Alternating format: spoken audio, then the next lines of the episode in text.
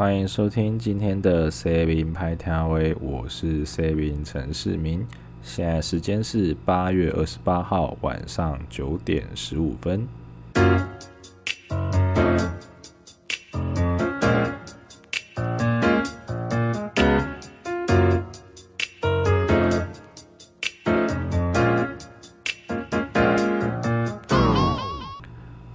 几周呢，因为我在搬家的关系，所以我们有一个礼拜就暂时停更了。那目前就是我们这个频道也是刚起步没多久，我也还在努力调整我的生活形态，来找到一个比较适合的节奏，去录音这样。所以有一些上个礼拜的新闻，我就想说先留到这个礼拜来讲。那我们之后就慢慢回归正常这样。那。下班之后就发现这是一个完全错误的决定，因为今天实在发生太多的大事情了。就一早醒来就发现那个馆长在他要从他经营的健身房回家的时候，哦，遭到枪击这样。然后还有日本的首相安倍晋三，他决定因为个人健康因素的关系，所以他要离职。哦，然后还有就是。蔡英文在下午的时候，还有针对美国美猪美牛进口的这个议题发表谈话，也就是说，可能接下来台湾就要来进口美猪跟美牛了。好，然后还有就是党产党产处理条例，哦，现在已经就是法院宣布说这是合宪的，并没有违宪的状况。好，所以朋友。钱快点还来，好不好？钱呢？哦，然后还有再来就是最重要的，最重要的一件事情就是 Blackpink 今天发表了他们的新歌，对，所以今天实在是太多重要的事情发生了，就光是今天发生的这些事情就可以直接做一集起来。不过我还是决定按照我的原定计划，我们这一集先来聊一聊我们的彰化普赛争议。因为我们好像还没有在这个频道上面聊过关于我们武汉肺炎的台湾防疫表现。首先，我这个脏话的普筛争议是在上个礼拜十七号的时候，由我们的 CDC 公布了我们第四百八十五案。那他这一个案件案例呢，是一个十几岁的我们台湾的少年，那他长期都住在美国。那他在八月五号回来台湾探亲，可是在，呃十八号有新闻就说，哦，他才在八月五号入境的时候，他是没有任何的症状的，只是在八月十五号，哦，我们地方卫生单位采检之后，在十七号确诊。那目前是在隔离啦，所以那时候就是当时的媒体就是说啊，为什么他是会确诊？他是。无症状感染者嘛，可是他如果是无症状的话，一般我们现在是不会去采检无症状感染者的。那所以媒体就会感到疑问啊，就是说为什么他这个人明明还在隔离，可是却会被就是地方的卫生机关去采检，然后还确诊这样。所以对于这个状况哈，那个想想庄人祥他就表示说哈。陈时中在十七号下午，哦，呃，十十七号已经下令说，哦，相关的政风单位要对于彰化卫生局开始进行调查，然后再跟外界报告说，为什么这个个案他没有症状，可是我们会去跟他裁检这样。但是哦，陈时中只要一讲到他说他要找政风处来查的时候，这个事情就炸锅了，就是各大新闻台就开始报了。他说：“哎，会不会其实台湾真的超级多确诊哦？然后我们都不验，不验就不会有确诊人数哦。那这个搞不好脏话他其实是吹哨者，对不对？他搞不好他真的是他验出来了，他终于发现说，干就是因为你们这些卫福卫福部的你们都不验，然后我们来验，然后我们验了之后发现，哎，其实真的有。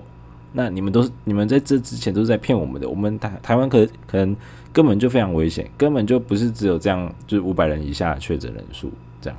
那还有就是说，哎，你今天为什么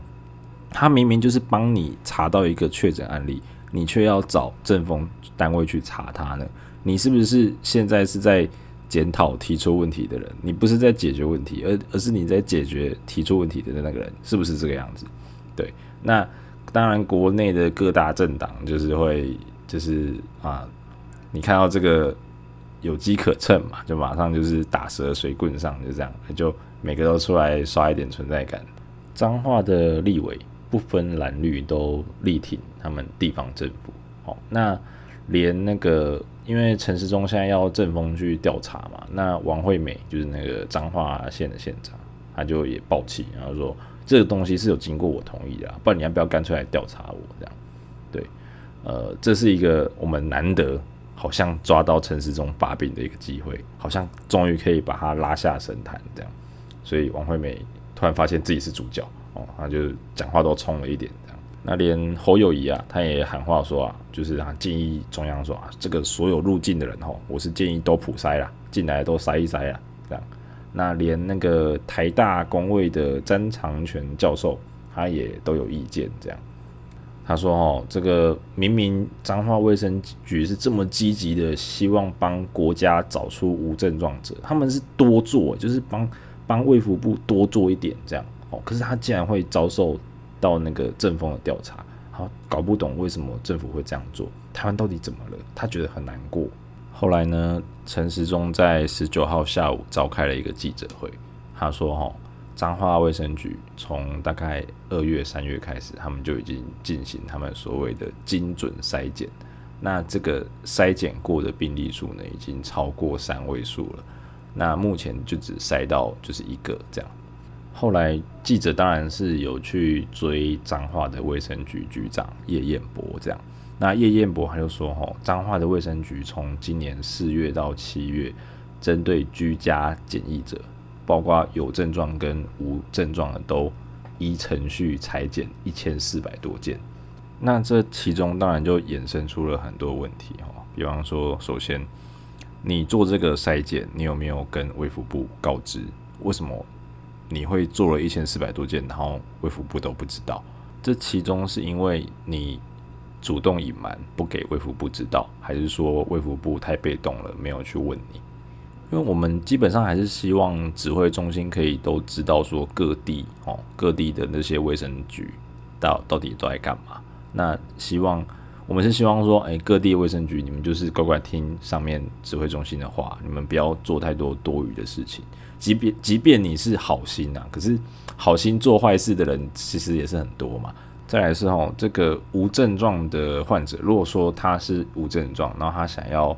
接受自费的筛检的话，吼，这种 PCR 的检验大概自费要七千块左右，这是亚东医院的收费标准。好，那他验了一千四百多人嘛，一千四百多人乘以七千块，那这一笔钱是谁买单？是中央买单吗？还是你们地方政府自己买单？如果说是你们地方政府买单，那就算了。可是如果说是中央买单的话，为什么你会觉得你有那个权利去做这样子的选择？就是帮大家做这个选择，帮大家决定说要花这一笔钱。好，第三是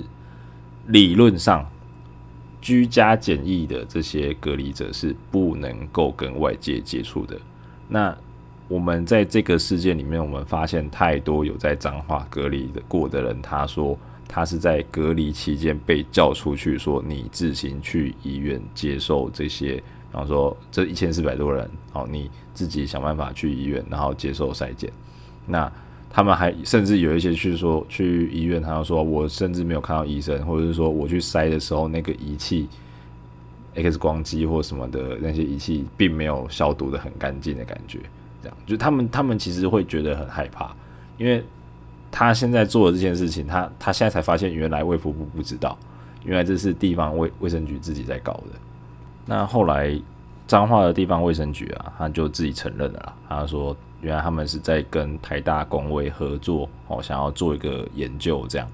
所以他们才会做了这么多的样本出来。那也因为说他已经承认了，他说他们有去做一个研究，那。这其中就会衍生出更多的问题，比方说，你过去半年来，哈，彰化县的卫生局，你把隔离中可是无症状的这些人叫出来做病毒的 PCR 检查，那在做研究的当下，你有没有告知那个受检的民众？你有跟他讲说你们是在做研究，还是说你骗他们说这只是哦单纯的武汉肺炎筛检？因为其实这两个是不太一样的。因为呃，在这个万人血清筛检里面，你给民众的说明书说这是一个台大与彰化县合作的这个检测，可是如果你没有明说它是研究计划的话，那这个到底是不是研究计划？你在检测的当下，你有得到一个符合 IRB 规定的说明吗？那你有没有写符合 IRB 审核的那种受试者的同意书？再来就是说，帮你裁剪的，就是帮这些啊、无症状的这些民众裁剪的这个人，到底他是彰化县卫生局的公务员，还是说他是彰化的基层护士，或者是说他是真的是台大研究案聘任的研究助理呢？我们刚刚有提到一个名词叫做 IRB 嘛。那这个 IRB 呢，其实它的全名叫做人体实验委员会。好，那它是一个什么样的组织？它的意思就是说，它是一个研究机构内成立的一个工作小组，它必须要去审查与监控人体相关研究，好，来保障受试者的安全与权益。我们如果去 Google 说，哎，人体试验同意书，然后后面有打一式两份这样。那我们就可以看到有很多个机构，他们曾经做过的这些人体试验同意书，就是他们比较制式的表单这样。那如果说你有做过研究的话，你就知道说，其实去申请一个 IRB 是一个非常繁复的一个过程，因为你必须要说明出，哎，你这个研究的负责人是什么，好，是谁？那研究的目的是什么？还有你可能对于研究对象造成什么样的好处或是坏处？那会有一个动作，就是说。你签名之后，一定是一式两份，一份给受试者带回去。那另你有任何的疑问的时候，你就可以马上找负责人说：“哎，这为什么是这样之类的。”好，那如果说你你其实你是彰化人，那你有可能你之前有被抽血检验过，那你不知道说你之前经历的到底是不是一个正经的学术研究的话，那我建议你可以看看说你是不是有经历过一个非常详细。然后详细到你可能觉得有点不耐烦的这个研究说明，然后再来就是说，你有没有拿到一个同意书的副本？好，所以你彰化自己玩了一个万人普筛嘛，就是你觉得你你想要再做一个精准的检测，那你搞了这个计划，你到底有没有给民众这种一式两份的人体试验同意书呢？那这件事情就这样越烧越大嘛。啊，烧到后来，你科技部当然也是就必须要针对这一件事情去做出一些回应嘛，所以他就有做出一些说明。他说：“哈，第一点，科技部他从一百零七年就开始，哈，去补助一些学校他们去做类似的研究。那其中台湾大学的群体健康研究中心，他就有获得补助。那当时是还没有发生武汉肺炎的，好，所以。”他当时的那些补助跟计划内容都没有跟武汉肺炎有任何关系，所以他当下申请的那些人体试验，当下都有经过 IRB 审查通过，可是当下都跟武汉肺炎没有任何关系。好，第三点，他一百零九年是他们第三年的计划，好，那这个补助经费大概两千三百万左右，好，他是跟彰化卫生卫生局合作，那他们的合作项目是说。他们去分析彰化万人健检资料，好，进行含糖饮料饮食形态以及代谢症候群的风险研究，并且参与 C 肝、肺结核传染病防治等等议题，好，然后去协助彰化的各医疗院所之长照啊、出入院等资料进行整理分析。可是这不包含任何的血清抗体调查计划。听到这里就知道这件事情就是越来越大条了。就背后牵扯到一堆问题，都像蚂蚱一样被拉出来。那这一件事情的标康，也就是使舆论的风向完全翻转。好，那大家都在敲碗说：好，那你你搞了这么久，你弄了这个研究计划出来，那你的报告呢？你的研究报告到底结果是什么样？所以就大家都在敲碗等这个研究报告出来。那到了昨天二十七号早上的时候。好，彰化卫生局就公布了他们的这个武汉肺炎血清抗体研究，这样。那他们这个研究大部分都是做他们觉得的高风险者，比方说他可能是居家检疫者，或者是他是接触者，或是医护警消之类的。那彰化的这个卫生局长叶彦博啊，他就说，以二至三月疫情最高峰的时候，最有可能感染的那些人为主，他们完成了四千八百四十一份的报告。那其中有四个人产生具保护力的综合抗体，确定他们有感染，阳性率大概是万分之八点三。他在所有的就是他们他认为是高风险的这些人里面去筛，筛出了是万分之八点三。那他们也说，就是这个研究的结果显示说，台湾的社区非常的安全，因为就连高风险者的确诊率都这么的低，而且他们几乎都没有传染能力，他们就只是说，哎，他们其实。体内有抗体，证明说这个病毒曾曾经存在于他的身体里面，这样子而已。所以这也就间接的打脸了我们国内的那些普筛派，因为普筛派一直觉得说啊，难道别的国家都是笨蛋吗？就是别的国家都一直在做普筛啊，为什么你就不做呢？你不做，你怎么知道台湾到底有没有这个病毒呢？唉，永清啊，我跟你讲，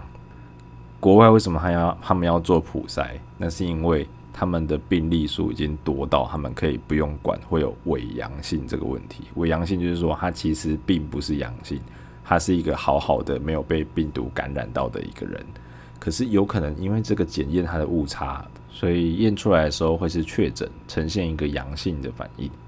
那这样子的伪阳性哦，如果说它是数量少的话还好处理哦。可是你今天你如果你每天都想要做上万个筛检。好，我们先不管说我们的检验能量是不是有办法到到上万个了。那我们如果每天都做上万个，那假设啦，假设今天伪阳性的比例是零点二趴好了，那代表你今天台湾会每天多二十个，